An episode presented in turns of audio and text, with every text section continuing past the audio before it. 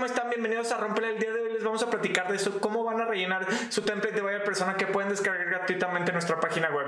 Vayan al link en la descripción.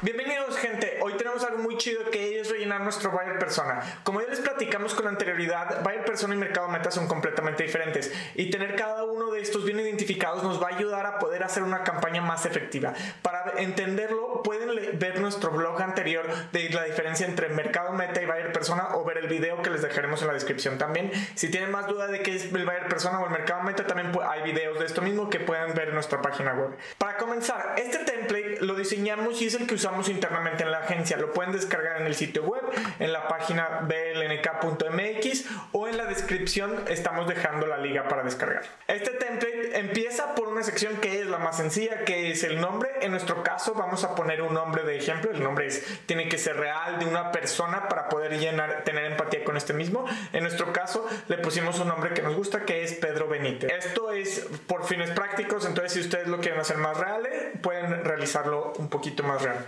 En la siguiente sección tenemos la fotografía. Aquí vamos a poner una fotografía que representa a nuestro buyer persona poder verlo a los ojos, para poder entenderlo, para poder entenderle, para poder sentirnos parte de ella, él o ella. Si nosotros entendemos y tenemos empatía por nuestro buyer, podemos hacer campañas más efectivas. Ahorita podemos agarrar una representativa. Si tenemos un cliente real que podamos poner y es factible, vamos a ponerlo. En caso de no ser así, podemos tomar, eh, tomarnos nuestro tiempo, rellenar todo el template y previamente volver a esto ya que tengamos toda la información sobre nuestro mercado. Edad. La edad debe de ser específica en este punto. Ya no es como en el mercado meta que tenemos mucha amplitud. Aquí en el buyer persona debemos de tener más especificidad. En nuestro caso vamos a utilizar el ejemplo y vamos a dar una edad muy específica que es tiene 35 años. Siguiente sección, ocupación. ¿Qué ocupación? ¿Qué es lo que hace esta persona en su horario laboral? En, su, eh, este, en qué es lo que hace en estos momentos? En nuestro caso, nuestro buyer persona es un profesor. Vamos a poner su ocupación específica para poder entender qué es lo que hace, cuáles son sus anhelos y por qué hace lo que hace.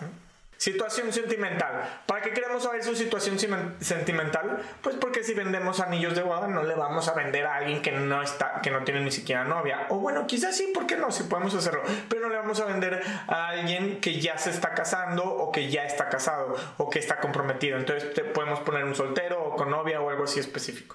En nuestro caso vamos a poner que es casado. Lugar de nacimiento. La importancia del lugar de nacimiento es porque el, nacimiento nos da puntos bien específicos sobre nuestra personalidad, desde culturalmente, emocionalmente y cómo nos relacionamos con las demás personas. Ya que tenemos esto bien identificado, nos puede ayudar por una campaña hablando sobre los lugares de nacimiento de las personas o algo muchísimo más este, dentro de la cultura, por ejemplo, alimentos que puedan tener dentro de, de sus lugares de nacimiento o algo así que les revoque a su infancia. En nuestro caso, vamos a ser específicos, vamos a decir que esta persona es de México, Nuevo León, Monterrey. Ubicación del hogar. Eh, esto es bien importante porque nos va a indicar dónde vive actualmente y nos indica también culturalmente cómo planea y cómo hace sus cosas del día a día. En nuestro caso vamos a ser igual de específicos que con el lugar de nacimiento. Vamos a decir que actualmente vive en México, Guanajuato, en León. Ubicación del trabajo especialmente hoy en día. La gente trabaja a distancia o puede trabajar en una zona específica de la ciudad en la que estás eh, generando tu campaña. Por lo tanto, esto es bien importante porque así podemos empujar un poquito campañas específicas sobre la distribución o si estás haciendo una campaña de reclutamiento, una campaña de marketing de reclutamiento, puedes hacer este, una campaña para la gente que trabaja en la zona en la que tú estás porque no quieres que se te desplacen más para su próximo trabajo, que podría ser en el que tú estás ofreciendo. En nuestro caso vamos a poner el ejemplo de México, Guanajuato, en León. Ahora, ingreso mensual. El ingreso mensual, en el caso del buyer persona, vamos a ponerlo específico. Ya no estamos hablando de gamas amplias, ya vamos a hablar de puntos más específicos. En nuestro caso vamos a hablar de 18 mil pesos mensuales y es muy específico. No nos interesa poner gamas ni nada. Para eso teníamos el mercado meta. Arquetipo. Los arquetipos, hay muchos tipos de arquetipos y hay muchos que se utilizan en, el marketing, que se utilizan a nivel cultural o popular o que se utilizan a nivel filosófico. Pueden utilizar cualquiera de estos. El que utilicen y que les funcione y les logren, logren entender de mayor facilidad a ustedes es el que pueden usar. En el caso de nosotros vamos a utilizar los arquetipos clásicos que vamos a ponerlo como el soñador. Es esta persona que aspira más y quiere más de su vida y quiere otras cosas de lo que ya está haciendo. Tanto, una vez que ya entendemos nuestro arquetipo y ya tenemos como este plano general, saltamos a los objetivos de vida que ya es un poco más intangible. Esto que nos va a ayudar a entender cuáles son sus necesidades y a dónde quiere llegar y qué le hace falta. Si entendemos esto, vamos a poderlo empujar más fácilmente a, a que genere esta compra o esta interacción con nuestra marca. En nuestro caso, ¿Qué son los objetivos de vida de nuestro buyer persona? ¿Quiere formar una familia con hijos? Quiere tener un sueldo que lo mantenga tranquilo sin necesidad de preocuparse por las colegiaturas de sus hijos o cualquier otro punto que le pueda salir sorpresa. Quiere ser un ciudadano en el cual la gente se acerca a él para, para buscar ayuda y quiere ser este punto de enfoque para esto mismo. Es una persona muy soñadora con muchos objetivos. Pero una vez que tenemos sus objetivos, hay que entender que las personas también hacen cosas en sus tiempos libres. ¿Y cuáles son sus hobbies? ¿Qué hace con estos hobbies? Esta parte, volvemos, es importante porque así podemos definir en qué lugares vamos a aparecer para que nos vean más fácilmente, inclusive si se están pasando un buen tiempo, que nos puedan ver ahí, ¿no? En el caso de nuestro, de nuestro buyer persona, a este, a, este, a este buyer le gusta pasar tiempo de calidad con su familia, se organiza con grupos y amistades para que, ayudar a la comunidad y, y, aparte disfruta mucho del turismo y de la cultura. Va a los parques y museos para, esto, para pasar tiempo de esto mismo. Nuestra siguiente sección, multimedia que consume. A veces hay confusiones aquí. La multimedia es cómo se representa el medio a las personas. En nuestro caso estamos haciendo un video. Esto de ahorita es un video este, que tiene su propio blog, que es un texto. Pero en, el, en este caso nada más vamos a hablar del multimedia. No vamos a hablar de dónde se distribuye en esta sección. Ok, en el caso de nuestro buyer, el multimedia que consume es audio, video y animación. No hay otros multimedias que consume. Estos son los que más consume. No lee, no le gusta este tipo de cosas. Y hay que considerarlos para entender en nuestra campaña cómo debemos de comunicarnos con ellos. La siguiente sección, ahora sí vamos a hablar de los canales de comunicación. Esta multimedia que consume, ¿dónde la consume?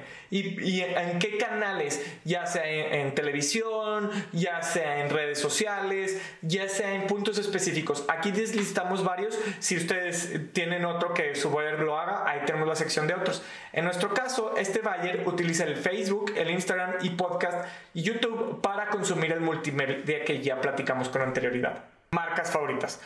¿Por qué nos importan las marcas favoritas? Por un motivo muy esencial.